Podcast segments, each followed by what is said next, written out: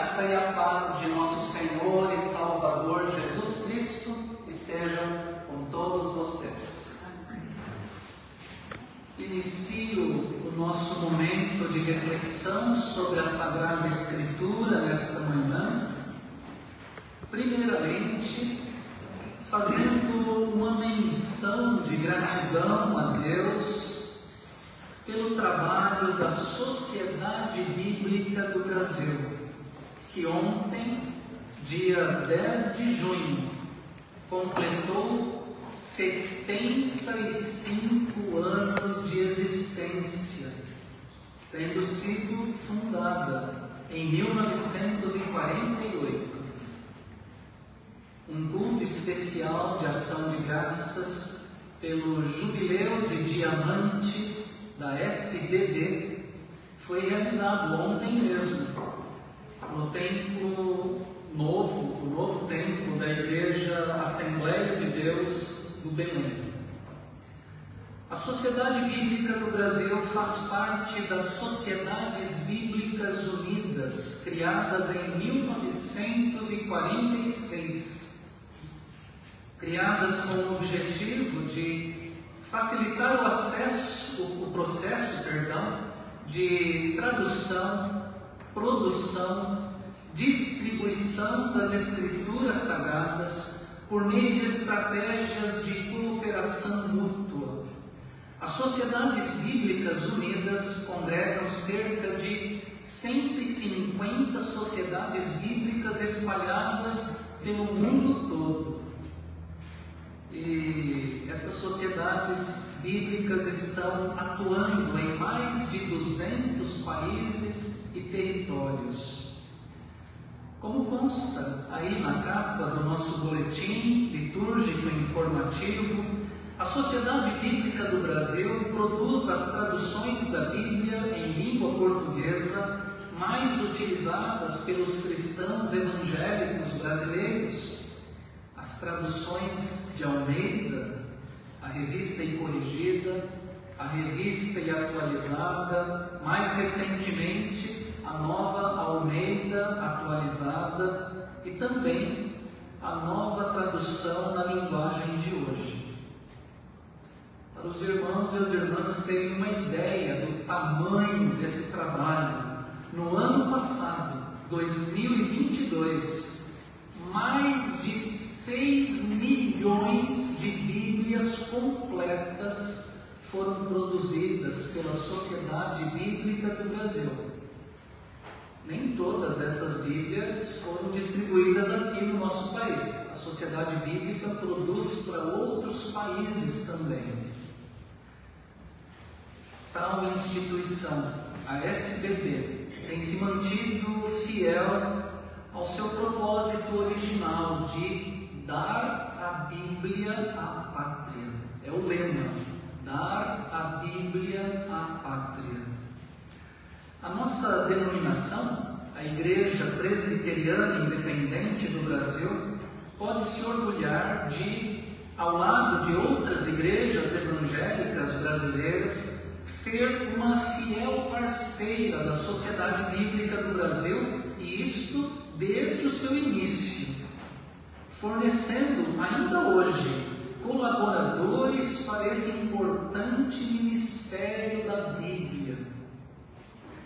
Pois bem, irmãos e irmãs, passemos a nossa meditação sobre a palavra de Deus. O texto que servirá para a nossa edificação é o relato do Evangelho de Jesus Cristo, cuja leitura acabamos de realizar dois trechos do evangelista Mateus. O primeiro trecho é aquele que trata do chamado, vocação de Mateus para ser discípulo de Jesus, bem como a crítica dos religiosos judeus ao comportamento de Jesus que comia com publicanos, comia na mesma mesa com publicanos e pecadores. O segundo trecho lido no mesmo Evangelho trata da cura da mulher hemorrágica e da ressurreição da filha do chefe da sinagoga. Bom, comecemos aqui pelo começo. Jesus viu um homem chamado Mateus sentado na coletoria e lhe disse: Siga-me. Ele se levantou e o seguiu.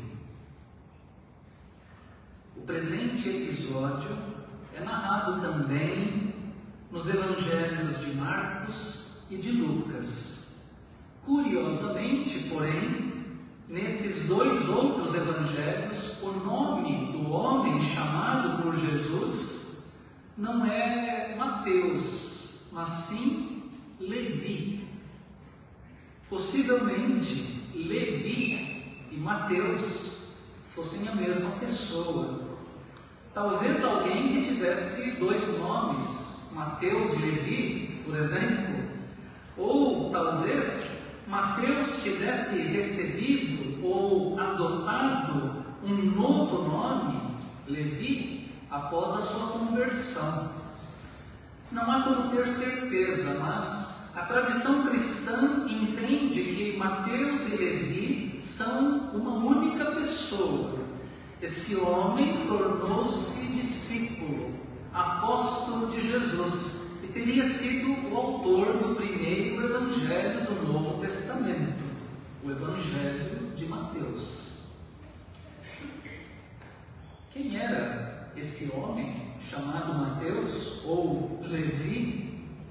Era um cobrador de impostos. O texto diz que Jesus o viu sentado na coletoria, que era o lugar onde eram pagos os impostos, as taxas.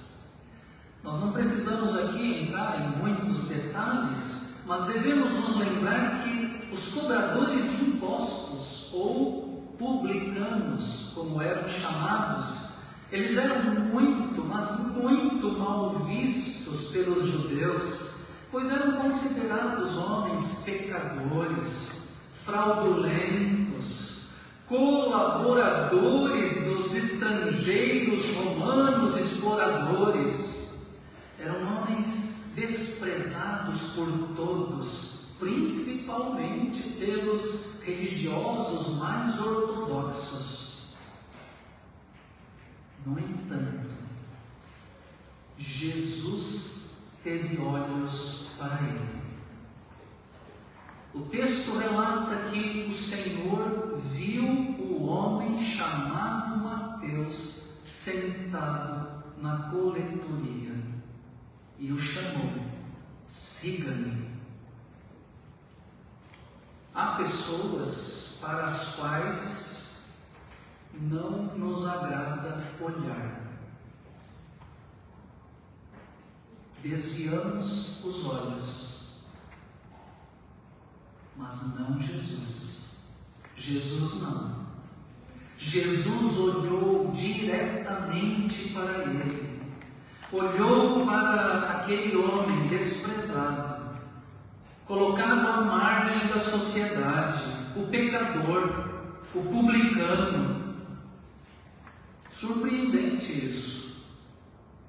Jesus nos ensina a olhar para aqueles que são invisibilizados na sociedade. Mas, igualmente surpreendente é o fato de Mateus responder afirmativamente ao chamado de Jesus. O texto ele não entra em detalhes, diz apenas que ele se levantou e o seguiu. Simples assim, levantou e o seguiu. Ora, é o que precisa acontecer com a gente também. Precisamos nos levantar e seguir a Jesus, seguir com Jesus, seguir para onde Ele vai. Simples assim. Todavia, irmãos e irmãs, para seguir alguém é preciso conhecê-lo minimamente. E como é que nós podemos conhecer a Jesus? Lendo a Bíblia ouvindo a mensagem do Evangelho. E aqui, mais uma vez, mais uma vez, nós devemos louvar a Deus pelo ministério da Sociedade Bíblica do Brasil, que ao traduzir, editar, imprimir, produzir, distribuir as Sagradas Escrituras, ela nos tem permitido conhecer a Jesus, ouvir o chamado de Jesus e segui-lo aqui no nosso país, onde nós nos encontramos. Mateus se converteu, tornou-se discípulo, seguidor do Senhor Jesus e não parou por aí. O texto bíblico menciona que ele abriu a porta da sua casa para Jesus e sentou à mesa com ele. É assim mesmo. Jesus entra na casa da gente. Jesus tem prazer em estar à mesa conosco. Basta que abramos a porta, basta que o convidemos para a nossa mesa. E foi isso, irmãos, irmãs, foi isso que Mateus fez. Mas ele não falou por aí, não. Ele não se contentou em ser o único a partilhar da refeição com Jesus. Ao que parece, Mateus convidou amigos, colegas, conhecidos seus, outros cobradores de impostos, publicanos, homens pecadores, para que também comessem em sua casa, à sua mesa e assim conhecessem a Jesus. Mateus, recém-convertido, nos dá aqui uma bela lição. Ele nos ensina que a nossa casa, a porta da nossa casa, tem que se abrir, se abrir para os familiares, para os amigos, para os vizinhos, para os nossos conhecidos. Ele nos ensina que a nossa casa, a nossa casa é o lugar onde se pode convidar pessoas para conhecerem a Cristo e ao seu Evangelho. Jesus recebe o convite de Mateus, aceita e vai, vai à sua casa e senta com ele à mesa, senta com ele, com seus conhecidos e com seus amigos. E o texto bíblico é claro, tem uma afirmação muito clara: muitos publicanos e pecadores vieram e tomaram lugares com Jesus os seus discípulos. Vou repetir: muitos, muitos publicanos e pecadores vieram muitos. Mas Jesus não se incomoda. Jesus não se constrange. Jesus não se retira. Não. Come com eles. Conversa com eles. Dá atenção a eles. Naquela época, sentar junto à mesa, comer e beber junto com uma pessoa, significava entrar em profunda comunhão. E é isso que Jesus faz com aqueles homens, aquelas pessoas. Mas não tarda o estranhamento e a crítica por parte dos religiosos judeus mais puritanos. Vendo isto, os fariseus perguntavam aos discípulos de Jesus: por que o mestre de vocês come como os publicanos e pecadores? Fariseus, profundos conhecedores das leis e da religião judaica, eles se incomodam, se incomodam com o comportamento de Jesus, mas não tem questioná-lo diretamente. Eles confrontam os discípulos de Jesus. No entanto, Jesus escuta, ouve a crítica, a murmuração, a reclamação e lhes dá uma resposta que certamente eles não esperavam ouvir. Os sãos não precisam de médico, e sim os doentes. Vão, vão e aprendam o que significa. Quero misericórdia e não sacrifícios, pois eu não vim chamar justos, e sim pecadores ao arrependimento. Dessa resposta de Jesus aos fariseus, eu destaco a parte central. Vão e aprendam. Ide e aprendei, na tradução mais antiga de Almeida. Ide e aprendei. Fariseus religiosos tão cultos, tão entendidos, tão especialistas na lei do Senhor, precisam voltar à lei, precisam voltar, ir à Escritura, ler de novo, para ver se aprendem direito aquilo que está escrito na Escritura. Jesus cita aqui um trecho do livro do profeta Oséias, lá no capítulo 6, no versículo 6, onde se lê: pois quero misericórdia e não sacrifício, conhecimento de Deus mais do que holocaustos. Jesus, chamando Mateus e sentando à mesa com publicanos e pecadores, Jesus parece que compreendeu a Sagrada Escritura no livro do profeta Oséias muito melhor do que os fariseus. O Senhor Deus não está interessado em sacrifícios, em holocaustos. Está sim interessado que as pessoas o conheçam de verdade.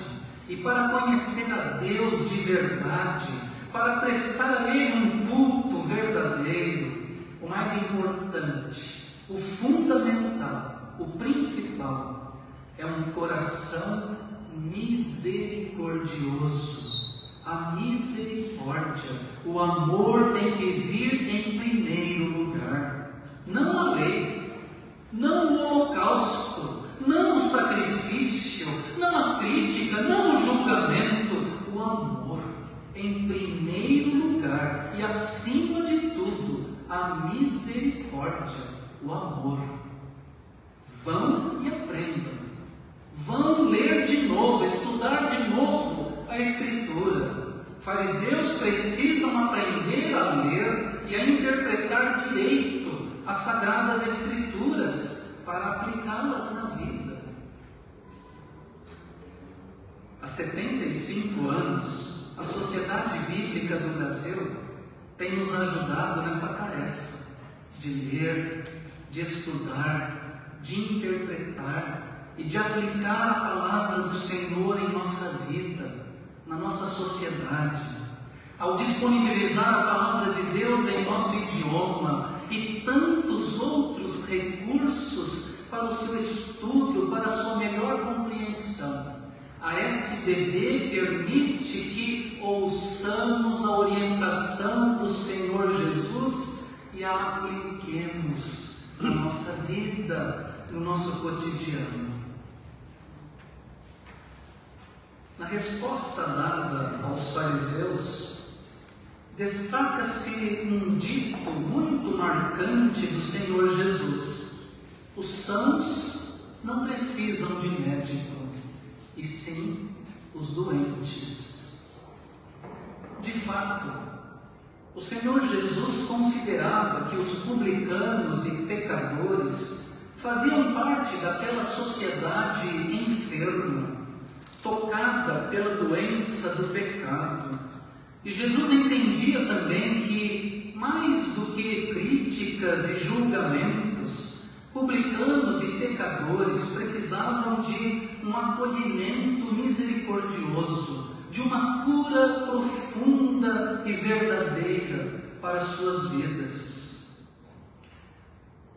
Para além da cura espiritual, é bem verdade também que Jesus não negligenciou a cura física ele se dedicou a atender todos os tipos de doentes do seu tempo e até mesmo a morte. Até mesmo a morte Jesus desafiou, trazendo mortos de volta à vida.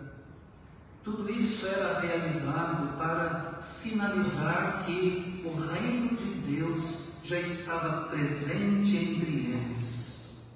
Assim é que nós vamos encontrar no segundo trecho lido no Evangelho de Mateus o relato da cura extraordinária da mulher hemorrágica já há 12 anos enferma. Veio por trás de Jesus e tocou na borda da capa dele.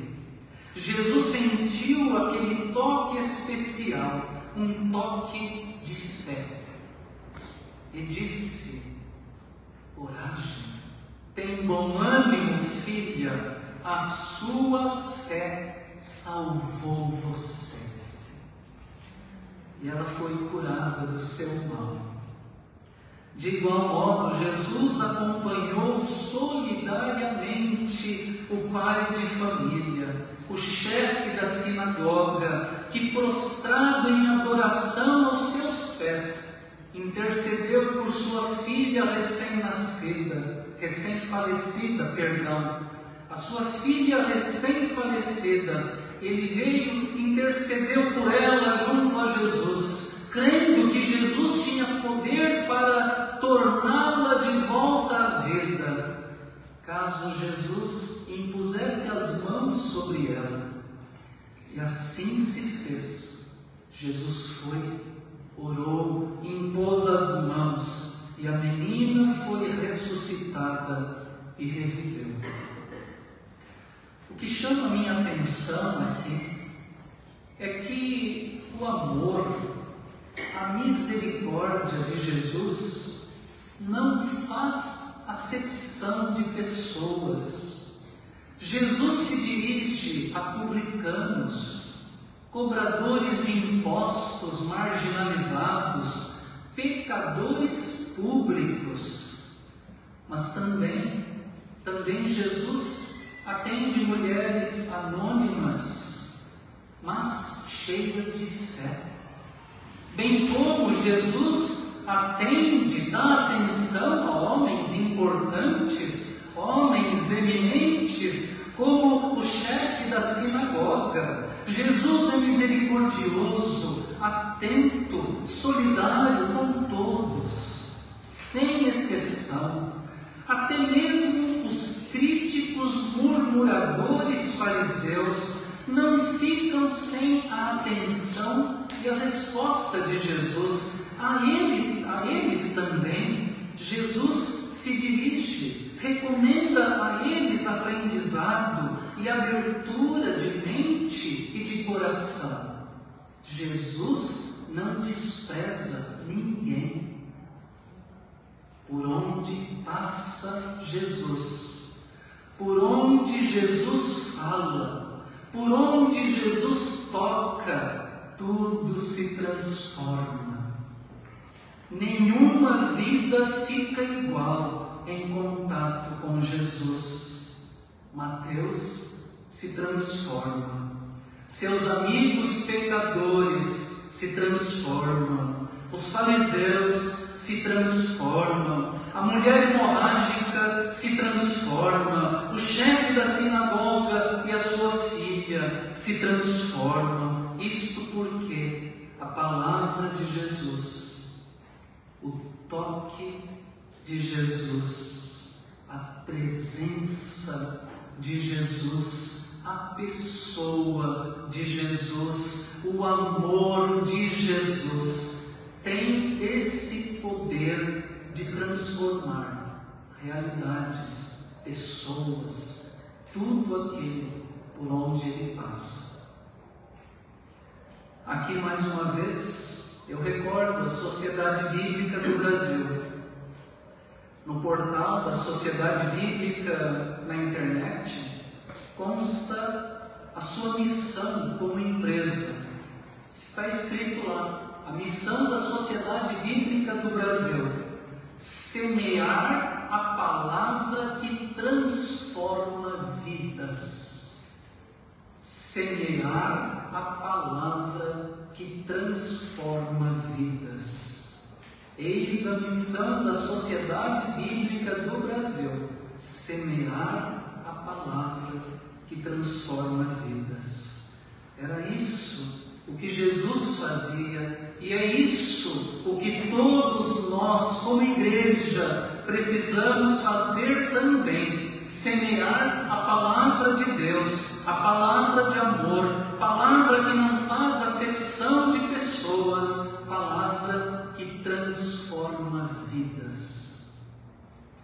Que Deus seja sempre louvado pela existência da Sociedade Bíblica do Brasil na passagem do seu jubileu de diamante, seus 75 anos de história. Como Mateus, levantemos-nos e sigamos a Jesus. Abramos a porta da nossa casa, convidemos Jesus para entrar e sentar à mesa conosco. E chamemos outras pessoas também para que conheçam a Jesus na nossa casa. Atentemos para a palavra de Deus e aprendamos o que significa quero misericórdia e não holocaustos, não sacrifícios. Que o amor, a misericórdia venham sempre em primeiro lugar em nossas vidas e em nossos comportamentos. Sejamos como Jesus, semeadores da palavra que transforma vidas, que transforma realidades, como Jesus, por onde passarmos, com as pessoas que tivermos contato, sejam elas quais forem, causemos sempre transformações positivas motivadas pelo amor. Que o Senhor assim nos ajude. Amém. Amém.